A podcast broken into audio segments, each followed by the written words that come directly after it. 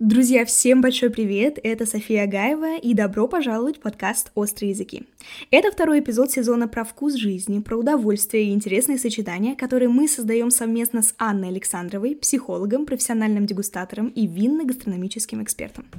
Сегодняшний эпизод называется «Игры с умами». Мы поговорим про то, как продолжать воспринимать жизнь так же ярко и чувствовать ее вкус полноценно с течением жизни, как создавать новизну там, где, казалось бы, и так все понятно, и зачем нам это. Аня, привет еще раз. Привет, привет.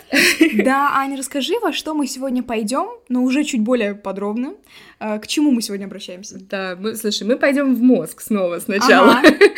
Раз ты уже пообещала нашим слушателям, что мы сегодня будем подробнее говорить о том, из чего рождается, по сути, вкус жизни, а почему кажется, что он меняется, может быть, кто-то чувствует, что что-то как-то не так мне стало вкусно жить, во всех смыслах да, этого да, слова, да. да, не только про то, что макароны с сыром да. уже какие-то не те, как в детстве, меньше восторга вызывают, вот.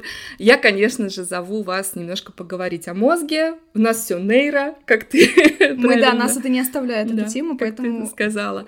Ну, э, это, знаешь, все по-прежнему про то, что знай и люби свой главный орган да. и получай от него как можно больше э, пользы. Пользы, да. да. Научись пользоваться собственным мозгом так, чтобы вот. жизнь заиграла новыми яркими красками. Вот такой вот снова у нас так, серьезное обещание к вам. Да, да, да. А, да. Ты знаешь, последние несколько лет я очень часто слышу историю про новые нейронные связи. Там, создавайте, прокладывайте новые нейронные связи. И это такая модная история. На самом деле очень вдохновляющая история, согласись, да? Да как... и важная. Ну да. Кажется, что вот на самом деле именно это обеспечивает mm-hmm. какую-то яркую, интересную, очень продуктивную жизнь. И кажется, что такой прям, ну не знаю, у меня такая ассоциация, знаешь, там дерево разрастается, множество веток, и это то, что можно делать бесконечно. И это такой вот, сегодня хочу, и не создаю новые нейронные связи, а mm-hmm. завтра вот хочу и создаю, и в любой да. момент могу.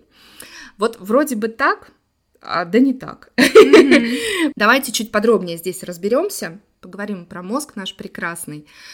А, вот эти вот нейронные соединения, представьте себе, каждый человек рождается ну, с некоторым таким объемом, который на самом деле очень масштабный.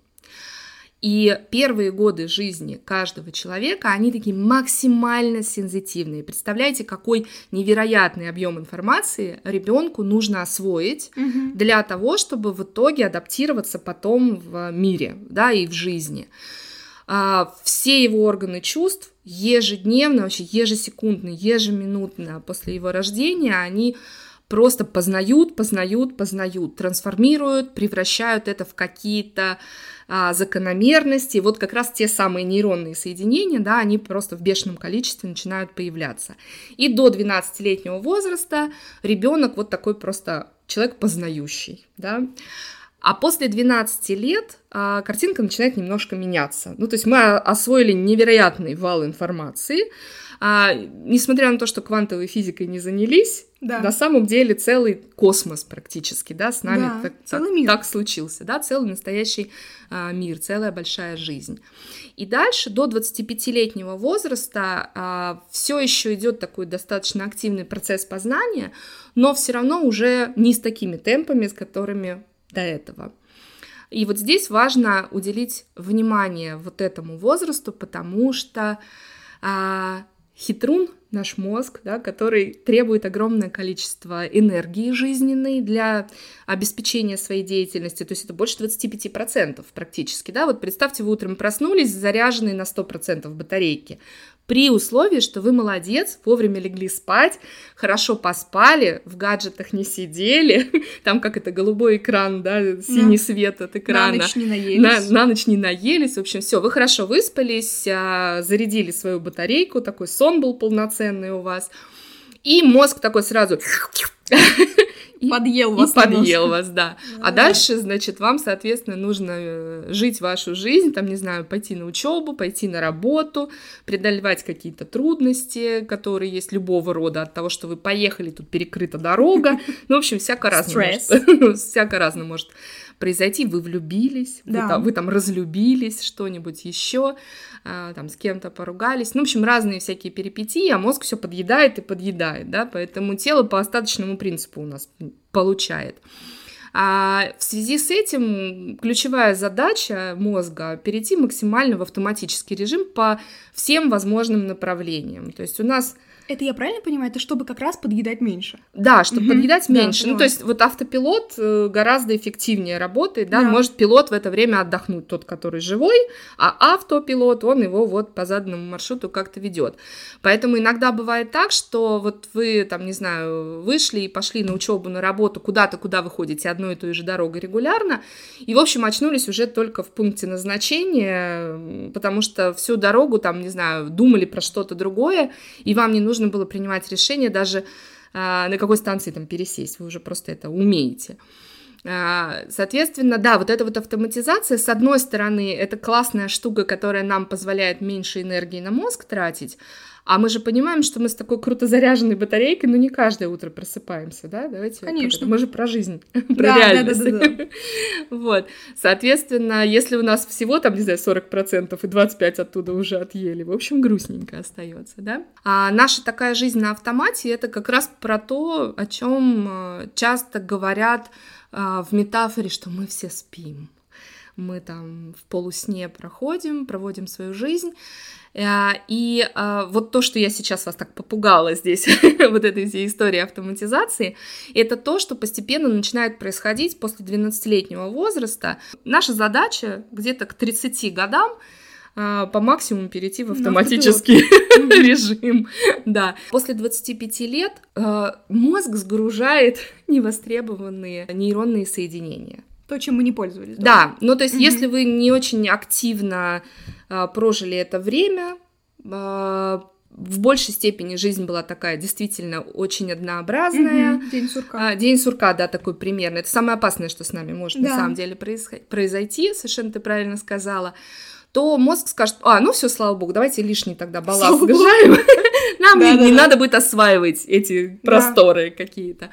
Вот, то есть это в любом случае произойдет, поэтому, друзья мои, вот такая вам мотивация. Очень-очень полезно нагружать мозг новой, классной, разнообразной информацией для того, чтобы в итоге а, к 30 годам сгрузилось меньше вот тех самых невостребованных а, нервных соединений, нейронных соединений. И здесь, София, я, конечно, а, вообще сейчас очень радуюсь твоему возрасту. У тебя вся жизнь впереди. Вся жизнь впереди. У тебя до 25 лет просто грузи мозг по максимуму. Ань, хорошо, а что делать тем, кто постарше меня, кому за 30? Вот ты как справлялась и справляешься до сих пор? Это вообще жизнь есть? Там свет в конце туннеля виднеется? Ох, э, слушайте, ну здесь, э, как это, с возрастом добавляется ответственность. Ага. А, конечно, я такая сейчас сказала, что там все сгрузились да, э, невостребованные нейронные соединения, что же делать? После 30, ну здесь вот рубеж такой нечеткий, да, это не про то, что вам вот исполнилось 30, все, Конечно. пробил час какой-то. Здесь речь о том, что дальше ваша жизнь уже вот полностью будет зависеть от того, а, как вы наполняете ее, чем вы наполняете ее. То есть все в ваших руках.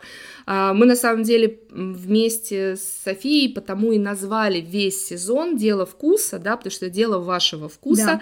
Наша задача дать вам классную информацию, mm-hmm. предложить какие-то классные истории, которые вы можете реально попробовать. А, причем сделать это достаточно легко, потому что мозг наш и на этом тоже любит сэкономить энергию, да, если слишком а, усложненная история попробовать, он будет делать то, что ему привычно. А, так вот, наша задача а, предложить вам эту информацию, а здесь уже дело вашего вкуса, а, как, как выбирать, что выбирать для себя. После 30 а, важно наполнять свою жизнь как можно большим количеством интересной и разнообразной информации, да, а увкуснять ее, вот мне очень нравится это слово, mm-hmm. я им часто пользуюсь, такое придуманное во многом слово, но оно очень милое. Э, да, то есть э, здесь важно э, фокусироваться на разнообразной информации. Я здесь прям, знаете, красным фломастером подчеркну слово разнообразный, потому что важно, чтобы случались какие-то моменты, которые, например, в итоге оказались вам не по вкусу, да, вы попробовали, сказали, ну нет, фу, не мое, там, допустим, а, потому что если вы, опять-таки, будете стараться выбирать только то, что вроде бы как-то уже заранее симпатично, большая вероятность, что это будет похоже на что-то, что вы уже пробовали, да, у нас э, именно так работает психика, то есть здесь нужно будет играть со своим умом, да. перехитрить его, э, вкусно его кормить, разнообразно его кормить и в прямом, и в переносном смысле слова. И у меня даже, ты знаешь, на каком-то этапе очень популярным а, несколько лет назад стал хэштег такой длинный «Бросьте все и немедленно жарьте хурму». Mm-hmm. Потому что для огромного количества людей э, задачка, во-первых, бросить все и немедленно жарить хурму. Зачем ее жарить? Это же хурма. Yeah. Ну, там мясо с картошкой можно пожарить, но хурму-то зачем? Это как минимум вызывало интерес, да, и они задерживались э, на вот этой информации, что-то там подробнее читали. И сейчас я могу сказать, что у меня уже практически, я не знаю, там секта есть тех, кто тех, жарит хурму. Кто жарит хурму, да, хурможарителей. Да-да-да. Вот, и это как раз тоже в том числе про э, новизну э, в, в, в вашем вкусовом опыте и про прокачку вкусовых рецепторов. Да, дорогая моя, после 30 жизнь однозначно есть, она интересная. Ну и давайте говорить про то, как э, в любом своем возрасте добавить новой информации своему мозгу, чтобы озадачить его.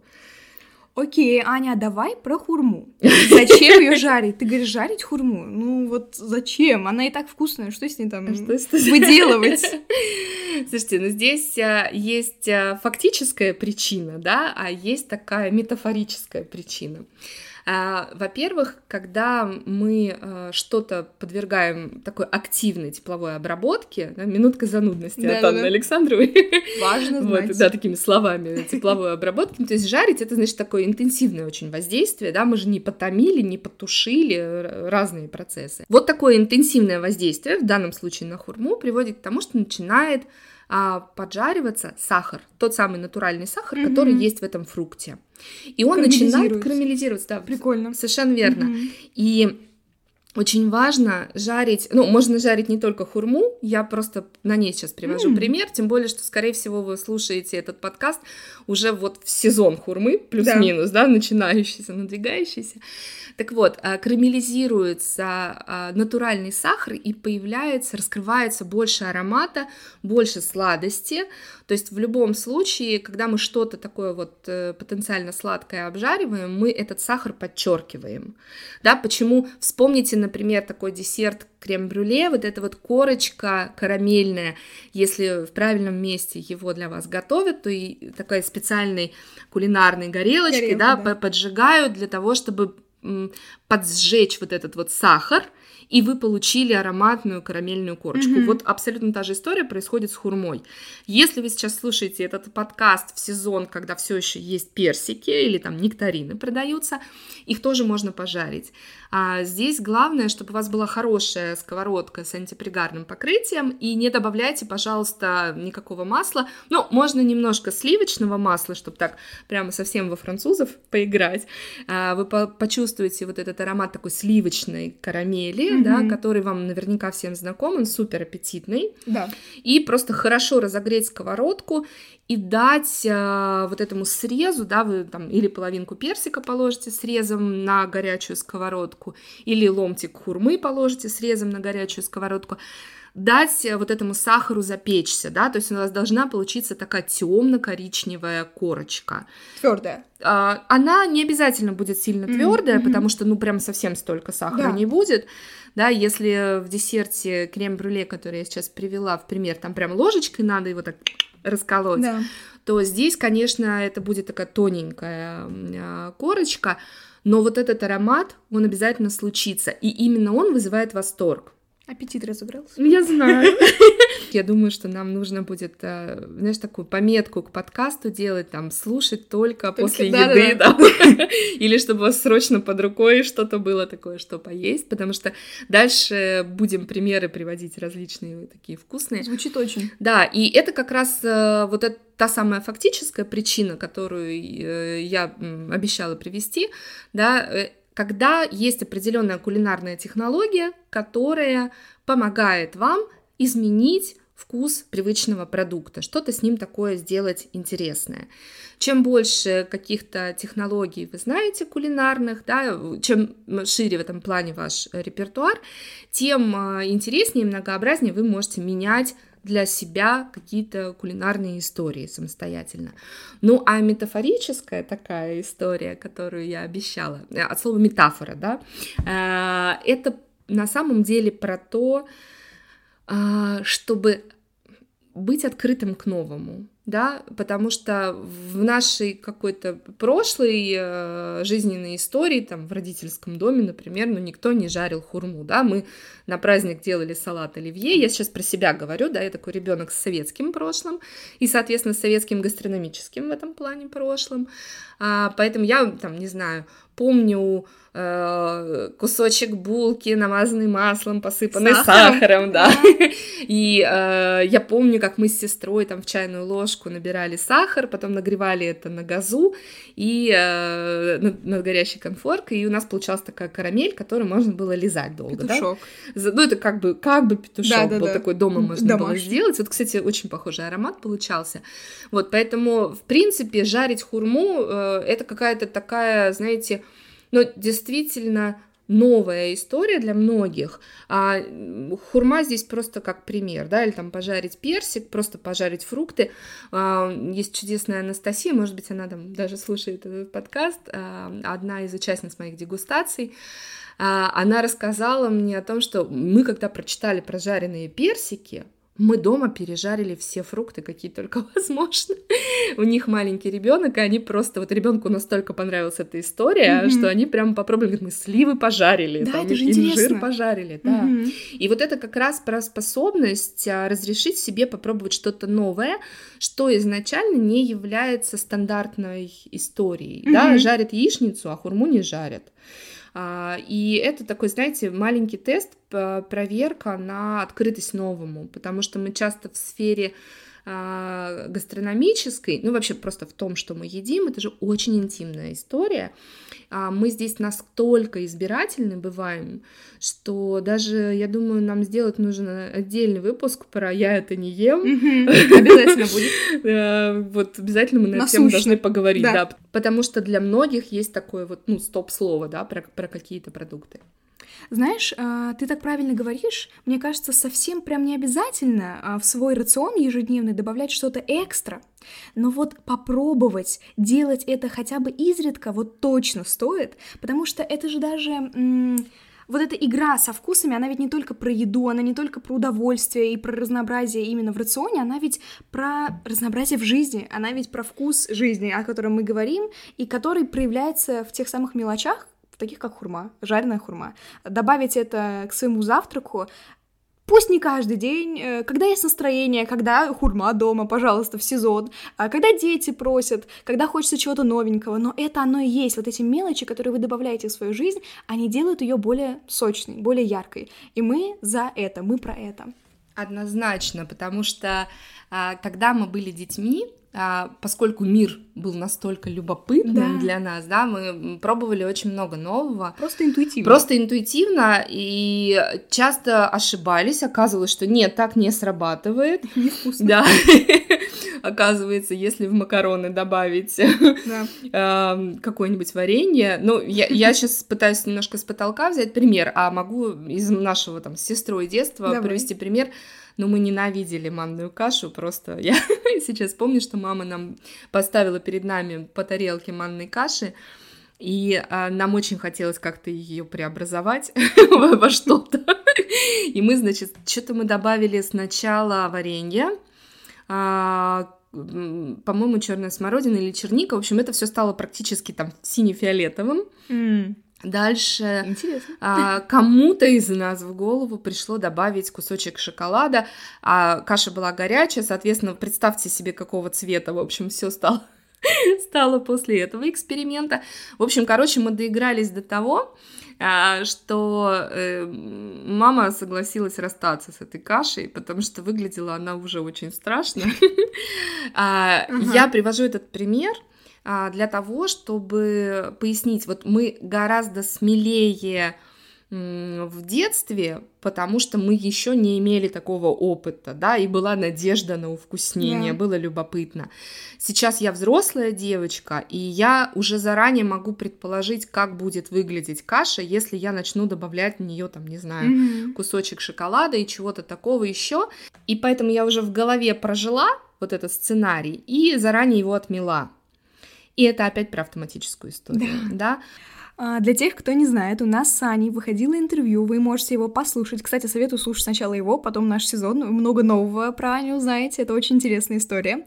А и у Ани есть книга рецептов, которую она пишет уже... Какой год? Седьмой. О боже. Сколько у тебя там рецептов?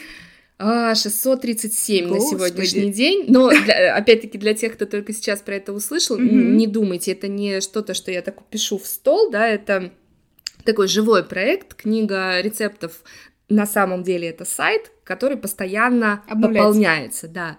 637, да.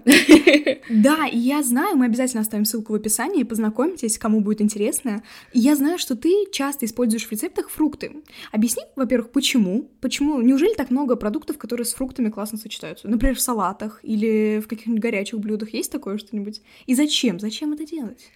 А вот ты не первая, кто с таким вопросом. А, почему, Аня, у тебя виноград в салате с помидорами, например. Ты меня представила как профессионального дегустатора, поэтому у меня такой балованные рецепторы, им все время нужно что-то новое. Я вообще, в принципе, к продуктам отношусь не как каким-то категориям, там, допустим, виноград это ягоды или там фрукт, да. кто как воспринимает, поэтому это сладкое, поэтому это для десертов, там, допустим, да, а картошка это овощ, поэтому картошку, соответственно, мы воспринимаем как исключительно, там, не знаю, сытное блюдо какое-то.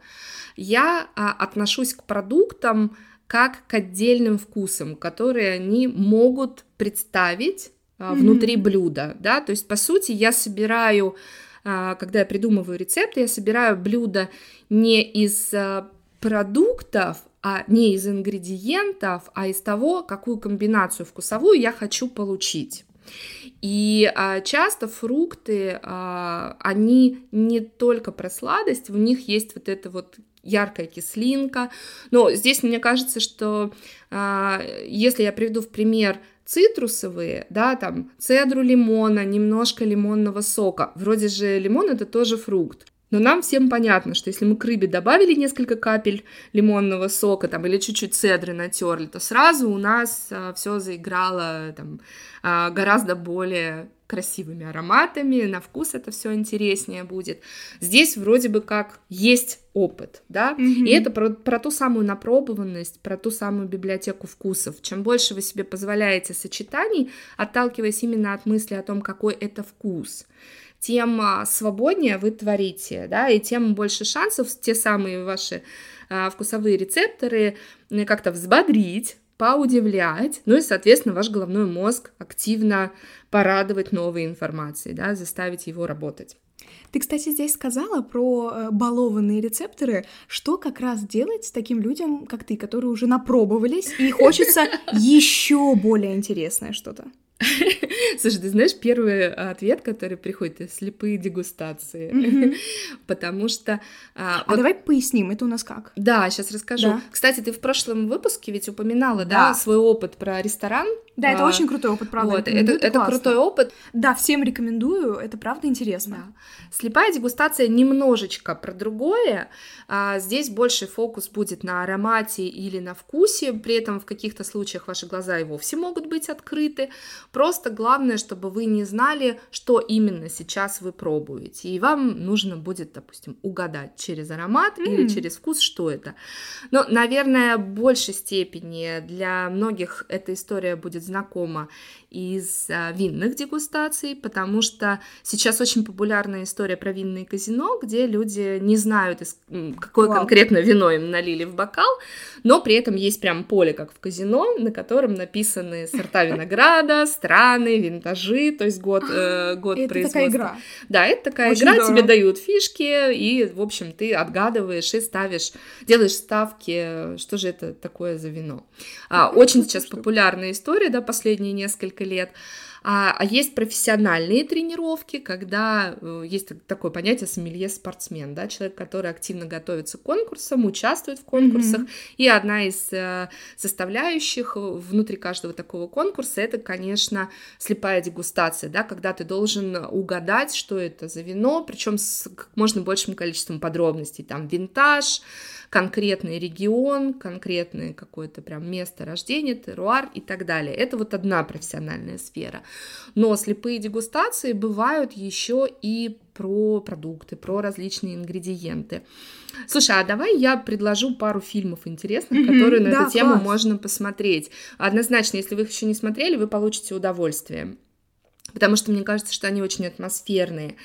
И в них как раз э, речь идет, несмотря на то, что в большей степени о вине, в первую очередь там каждый раз показано, что это про ароматику и вкусы каких-то вот э, реально существующих продуктов, ягод, специй, фруктов, э, каких-то трав, да. Первый фильм называется «Возвращение в Бургундию». А, он вообще просто невероятно красивый, и там есть такая чудесная сцена, я часто ее цитирую именно на своих таких вот каких-то мероприятиях и винных дегустациях, когда а, дети винодела а, учатся различать в ароматике вина, там, не знаю, ароматы ягод, ароматы фруктов. Это вообще очень интересная такая история, которую хочется прям сразу же хочется повторить дома. А второй, э, это не фильм, это сериал, он вышел прям буквально в этом году, он называется «Капли Бога», там всего 8 серий, и а, для меня этот сериал стал, а, ну, практически подарком, а, потому что там в нескольких э, сериях, я без спойлеров, друзья мои, да. я в этом плане очень всегда ответственна, да, там в нескольких сериях очень визуально красиво показано, как героиня ощущает аромат а, у себя в мозгу. Вот та самая библиотека вкуса, она там реально у вас на экране просто появляется ну вот так, как, как ее видит, э, не знаю, режиссер, да, создатель этого фильма, невероятно красивый вот по своему такому визуалу э, сериал с интересным сюжетом, таким практически детективным, который полностью строится на э, умении распознать вкус, да, поэтому вот видишь, ты задала вопрос, что же делать тем, кто такие уже все напробованные, а усложнять задачки для своего головного мозга. И здесь, ты знаешь, я хочу а, если позволишь, вспомнить а, а, в прошлый раз, э, в прошлом выпуске так слегка упомянула что я теряла обоняние, да. когда болела ковидом. Я думаю, что многие из наших я, слушателей да, и ты тоже прошли через вот такую историю. А, есть люди, которые со мной до сих пор этой темой делятся, потому что у них а, как случилось искажение, так оно и осталось, mm-hmm. да, либо как вот притупилось, да, такое вот совсем восприятие, так оно в полную силу и не заработало. Я, а, когда уже имела возможность после больницы дома что-то делать там и тренироваться, я прямо осознанно старалась а, восстанавливать а, свою память о вкусе. И сейчас вот я как раз из этой истории тоже предложу, может быть, какие-то упражнения. И а, один из очень таких запомнившихся мне моментов а, был, когда я с закрытыми глазами аккуратно так а, нюхала эфирные масла разные, да, и старалась определить, чем же они пахнут, поскольку пока еще очень сложно это было для меня, да, сейчас, когда уже у меня восстановилось обоняние, я могу легко распознать, а вот в том состоянии это было очень сложно. А, вот это тоже одно из упражнений, даже если вы а, сейчас не нуждаетесь в том, чтобы восстанавливать рецепторы, тем не менее тренировать их а, очень важно. И это классная история, которую можно добавить а, в ваши какие-то встречи с друзьями. Э, когда, ну, просто вы собрались, не знаю, пиццы поесть и поболтать, мы же знаем, что нужно как-то менять, да, наполнение своей жизни. Вы да. можете подготовить какую-то вот такую историю и вслепую mm-hmm. вытягивать, не знаю, какой-то какой кусочек чего-то, э, что безопасно, безусловно, да, попробовать, потому что я здесь э, реально за безопасность. А люди должны чувствовать себя комфортно, то есть не должно быть такой истории, в которой вы можете, не знаю, съесть что-то отвратительное на вкус, ну, для того, чтобы все-таки это было про удовольствие, да. Такое вот у меня к вам предложение. Знаешь, мне это все напомнило историю, когда я как раз переболела ковидом, и у меня исказился после выздоровления эм, вкус белка животного, знаешь, яйца, мясо. Я действительно перестала ощущать это вкусным. Эту еду, которую раньше я обожала, я перестала ощущать ее вкусной. И я тогда очень перепугалась, я начала пробовать вообще разные соусы. Я прям покупала магазинные, обычные, старалась без заморочек. И в какой-то момент стало очевидным, что не хочется вот эту проблему, проблему восприятия вкуса искаженного, перекрывать вот этим магазинным всем знаешь, таким с острым заставом, с острым ярким вкусом соусами, потому что все-таки это не то. Слава богу, ко мне э, вернулась моя любовь, и я теперь могу спокойно есть яйца без э, ощущения, что это э, что-то тухлое, или, знаешь, вода, если кто-то пил вот эту воду сероводородную, mm-hmm. вот точно такой же запах я чувствовала, когда ела яйца. Это было страшно, потому что я их люблю. И вот, и как раз здесь история про вкуснение, она очень работает. Если бы я знала тогда, что э, можно поэкспериментировать и добавить что-нибудь из фруктов к яйцам и как-нибудь это там смешать, например, да просто вот попробовать, знаешь. Слушай, что... фрукты к яйцам это смело. Да, думаешь? А мне что-то вот я сейчас размышляю, думаю, виноград с яйцами, что-то мне так захотелось. Я не знаю, это мой личный фетиш уже. А, да? Ты знаешь, у меня даже есть такой рецепт. С яйцами что-то, да? Сейчас я расскажу. Mm-hmm. У меня есть рецепт омлета, а, который с небольшим таким а, маленькими луковками сезонными. Ну, я думаю, что вы встречали в магазинах, бывает маринованный лучок, вот, которые такие жемчужные луковицы, их еще называют. Они такие очень миленькие, у них нету активного такого лукового духа, да, то есть они в этом плане дружелюбнее, а тем более mm-hmm. они подмаринованные. И вот рецепт омлета с а, виноградом, вот, да. а, лучком и грибами. Но грибами, поскольку это сезонный рецепт, грибами белыми грибами, вот эти вот шляпки а, чистенькие, да, такие, у которых губочка вот такая вот очень, Блин. очень классная. Все, да, я поняла. Мила. Да. А, он у меня, причем я здесь честно скажу, а, это рецепт не мой авторский, я просто в свое время, ну, у меня в книге так и есть, да, у меня есть достаточно большое количество рецептов, которые я придумала придумала сама, а есть рецепты, которые мне, например, достались в подарок, потому что я 6 лет прожила а, в Италии, и это была такая прямо вот совсем Италия, Италия, знаете, затерявшаяся среди полей и холмов, mm-hmm. и невероятно благодарна своей жизни за возможность там знакомиться а, с рецептами прямо на кухнях местных жителей, да, которые там что-то показывали такое интересное.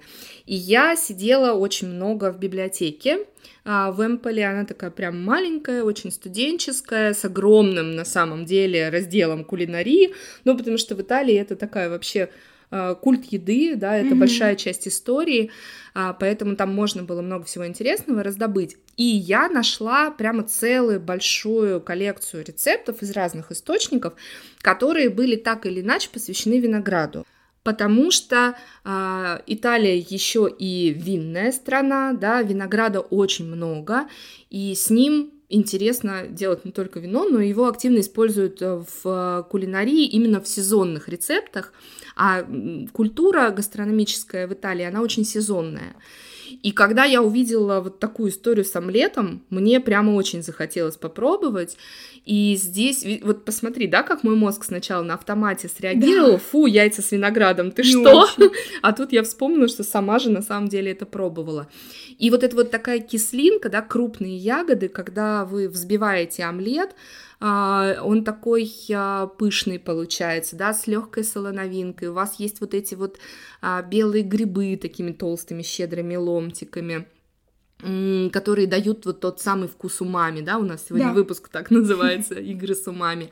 Немножко вот или этот лучок, или просто сезонный, который еще не настолько кусачий, каким он бывает а, уже позже, да, когда вот прямо вы просто некую пикантность от него получаете, да, и вот несколько виноградин, все в сочетании, на самом деле очень классная история. А, Я тебе пришлю этот рецепт, раз тебе захотелось Да. попробовать. Мы с тобой сейчас э, упомянули потерю обоняния, да. и э, кто как восстанавливался. У меня после того, как восстановилось обоняние, поскольку я очень была вовлечена в обсуждение, как, как помочь себе, как помочь кому-то, да, э, это- я, как автор кулинарного блога, естественно, получила очень много вопросов на эту тему, тем более я уже тогда вела дегустации, и такие вопросы тоже возникали, а что же делать, если вот вино, ну, просто ты не слышишь его из бокала, да, как, как к этому вернуться, просто как вернуться в профессию, как вернуться к работе, и у меня тогда возникла теория, когда я наблюдала за тем, как быстро у меня восстановилось обоняние, и как, какие сложности кто-то при этом испытывает, да, у меня возникла такая теория, здесь тоже про э, нейронные соединения, она, что быстрее и а, активнее и так вот масштабнее восстанавливалось обоняние у тех людей, которые в принципе активно пользуются своими вкусовыми рецепторами, активно их используют и активно тренируют.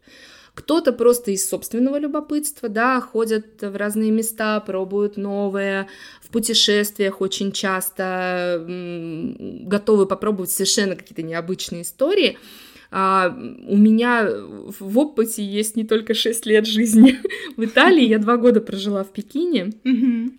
И я с таким энтузиазмом тогда изучала вот эту всю кухню. Мне 24 года было, ну, то есть прям вот совсем... Пик. Я, да, я очень рада, сейчас радуюсь тому, что я в том возрасте настолько много нового воспринимала. В общем, я надеюсь, у меня сгрузилось не очень много нейронных да, связей. Вот. И э, моя работа в Пекине тогда была связана с тем, что ко мне приезжали э, люди из разных э, городов России. Я занималась как психолог а, сопровождением их а, в моменте медицинского обследования, потому что многие приезжали с очень сложными диагнозами, и, конечно, ну вот иногда просто нужно было за ручку держать, и такое тоже было, да, когда человек а, должен был получить а, ответ, ну, под- подтверждение или опровержение какого-то очень тяжелого диагноза, так что, ну, такой опыт интересный был.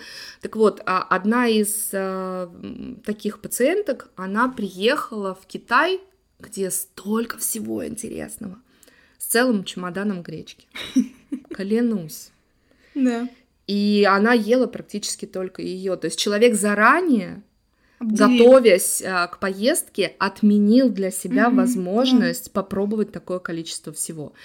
А второй, кстати, здесь тоже пример интересный приведу. Там, где мы жили, э, там самым любимым и часто заказываемым блюдом вот в этом китайском ресторане при большом госпитале а, была овощная тарелка. Она такая была милая, там маленькие желтенькие помидорки, огурчики, ну, там, естественно, разные другие сорта, да, они чуть сладковатые, все такие хрустящие.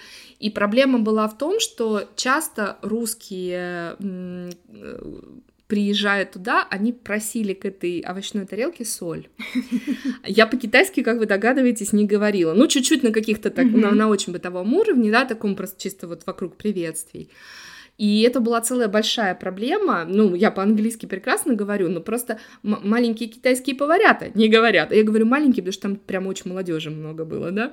А, милейшие совершенно. Для них был шок, да. Они не говорили по-английски, поэтому договориться о том, чтобы они выдали соль к а, овощной Овощам, вот этой да. тарелке, а, это был целый процесс. И я очень хорошо помню, как они все-таки поняли, что я хочу, дали вот эту маленькую солоночку, я ее принесла гостям, поставила и обратила внимание, что из-за угла кухни торчат такие головы этих чудесных поварят, они Они так в ладошку смеются. Они просто хотели убедиться, что на полном серьезе эти странные русские будут обмакивать там огурцы в соль зачем-то и есть, да? Вот, кстати, про разницу. Да. И Мгм. про то, что как привыкли вкусовые рецепторы, так я и хочу жить. И когда на следующий день э, эти же гости заказали овощную тарелку и сказали, а где же соль, а соль уже забрали, и сказала, ребята, я второй раз не пойду договариваться. Я говорю, давайте-ка вы будете беречь ту соль, которую мы добыли. Да, да, да. Вот, соответственно, чем больше такого опыта, возвращаюсь, да, немножко к нашей теме, а, тем, мне кажется, легче восстанавливались вкусовые рецепторы, а, а в том числе моя теория заключалась в том, что люди, которые в своем рационе чаще а, используют какие-то покупные соусы, а, кубики бульонные, да, вот всякие такие приправы, которые содержат усилитель вкуса неизбежно. Это же очень притупляет работу вкусовых рецепторов, да, то есть, по сути, им задается очень высокая планка, на очень остром, ярко выраженном да. пике проявляется какой-то химический вкус, да, то есть это конкретное химическое соединение, которое воздействует на наши вкусовые рецепторы оглушительно. А, поэтому, когда происходит возврат к естественной, к естественному уровню звучания, можно я такую, да, метафору возьму здесь, то уже появляется ощущение, что вкуса меньше, угу. да, уже невкусного, ты совершенно верно сказала. И когда человек потом, проживая эту болезнь, лишился какой-то части нейронных соединений, которые отвечали за воспоминания о вкусе, потому что мы уже с вами договорились, да, что вкус э, в мозгу mm-hmm. рождается, конечно, ему ну, практически нечего было восстанавливать. А, не было вот этих дорожек, и надо было знакомиться заново. Вот такая у меня была теория. Ты, кстати, сейчас рассказывала о ней, и я вспомнила, как я в детстве просто... Я, во-первых, я обожала лимоны, я ела их с кожурой вот целиком, я просто ела лимон как яблоко. Я не знаю, что со мной происходило. Ты крутая, я так не умею. А я сейчас тоже так не умею, я не знаю, почему вообще, как это было доступно. И иногда мои родители, мы были в гостях, и они говорили, а сейчас София покажет вам, как она умеет есть лимон. Да-да-да, это был как цирк выездной, и я такая, ну, давайте ваш лимончик тут. И прям за считанные минуты. Ну, общем, мы их солили, папа у меня любит соленые лимоны, мы ели каши с вот этими персиками, правда, мы их не жарили, мама мариновала персики. Э, это очень прикольно, я не знаю, мне нравится вот овсяная каша с маринованными персиками. Не знаю, почему, правда. Мы потом обсудим с тобой этот рецепт. Вакантно место 368 рецепта у меня в книге. Отлично. А, но, кстати, вот наш запланированный рецепт э, томаты с виноградами, вот это я не ела. И вот это, кстати, я даже не думала. Я знаю, что... Знаешь, что я добавляю? Я добавляю сливы. Я добавляю в салат с моцареллой, томатами и вот бальзамиком сливы. А вот виноград... Ты балованная. Это так да, прекрасно. Я... я поняла, почему ты согласилась Арбуз, на эту тему, хлебом. да. Это моя тема, да. Друзья мои, вы чувствуете, да? Мы с Софией просто игры с вашими умами устраиваем. Мы тут с тобой э, столько экспериментов всяких да. вам предложили, чтобы это все звучало не как э, такое маленькое собрание смелых дегустаторов, да, да, да все-таки немножко подкрепить э, то, о чем мы говорим еще и наукой.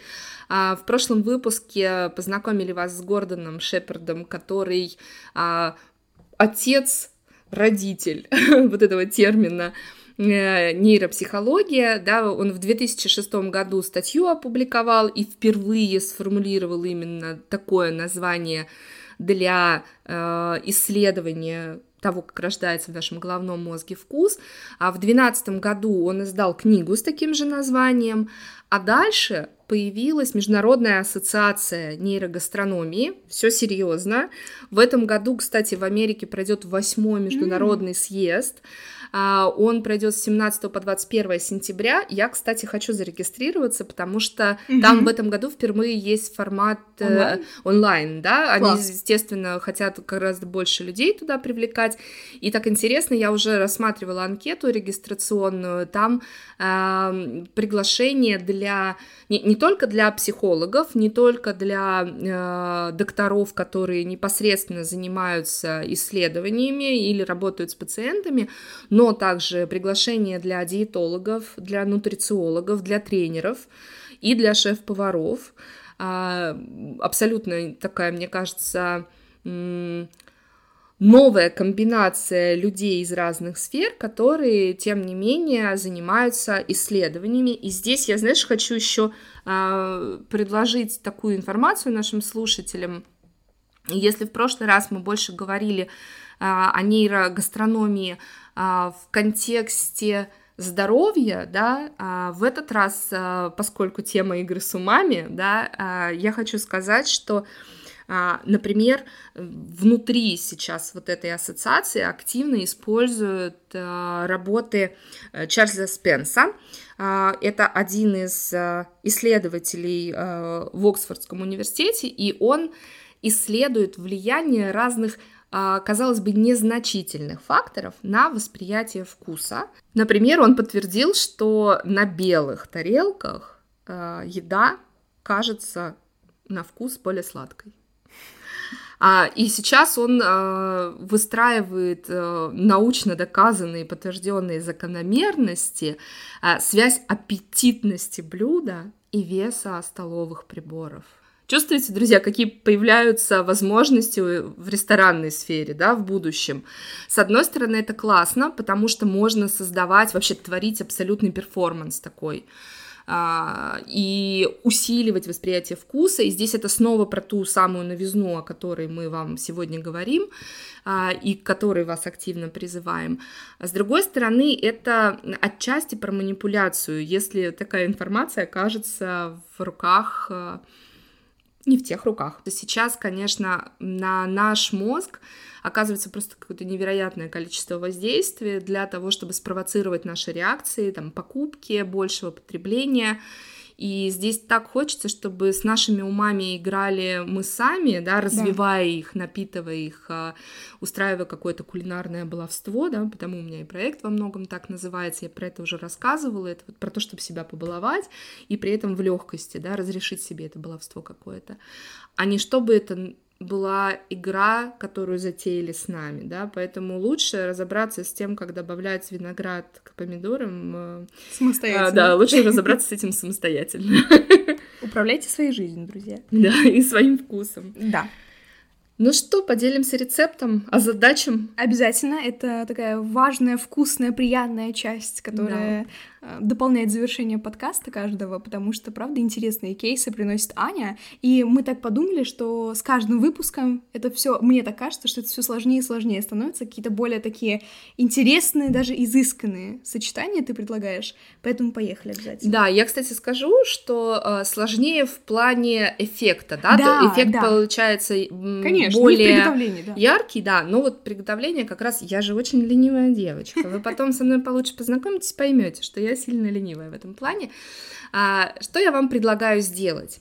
Я предлагаю вам приготовить салат а, из помидоров с виноградом. Почему я его выбрала? Потому что здесь как раз есть добавление фруктов, да, о которых а, мы так сегодня упомянули, как об одном из способов немножко поменять свою привычную такую гастрономическую историю.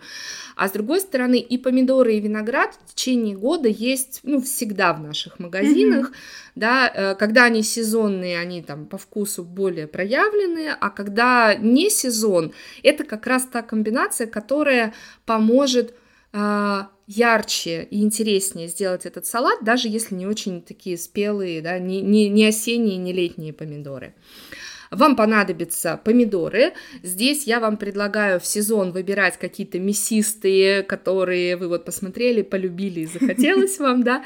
А, а вне сезон выбирать черри, потому что обычно они слаще, интереснее и, ну, однозначно с более ярким вкусом, а, чем помидоры, которые часто так пластмассовыми называют, да, которые у нас такие грустные лежат в зиму на полках. А дальше выберите, пожалуйста, для себя виноград. Вы можете выбрать разноцветный, например, зеленый и черный виноград. Или а, зимой часто бывает такой крупный розовый виноград. Mm-hmm. Я здесь вас призываю все-таки использовать косточки. Если вам не хочется, вы можете, разрезав каждую ягоду пополам, а это нужно будет для салата, да, удалить оттуда эти косточки. Но Советую оставить хотя бы парочку, потому что когда вы их разжуете, они станут своего рода специей. Вы почувствуете такой терпкий тонинный вкус. Это тоже такая интересная тренировка для ваших рецепторов. Итак, помидоры, нам понадобится виноград, нам понадобится немножко красного лука. Можно mm. взять ялтинский, потому что он слаще.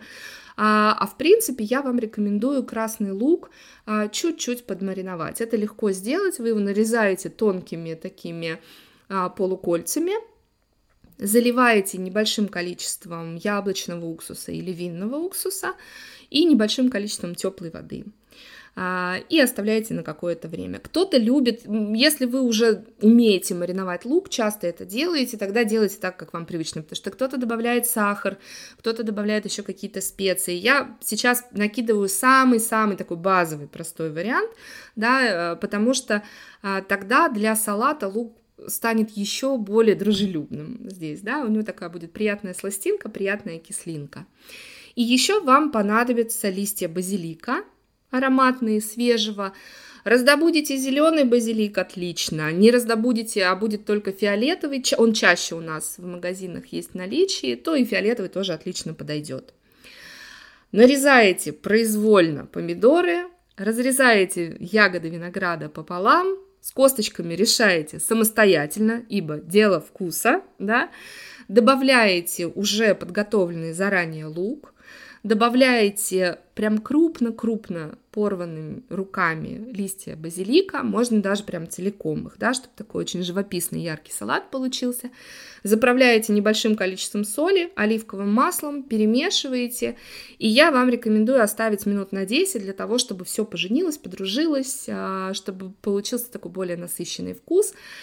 И дальше, пожалуйста, к мясу, к запеченной птице, к рыбе, кстати, тоже такой вот с плотным мясом, там, например, к форели можно. Это просто классная, сочная, очень яркая история такая гастрономическая, которая однозначно новая и необычная, а, ну и, слава богу, все сезонная, что тоже важно. Я уже умираю от голода.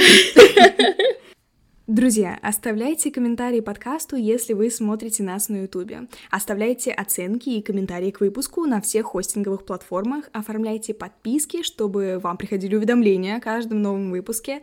Спасибо, что вы были с нами. До новых встреч в субботу. Пока-пока.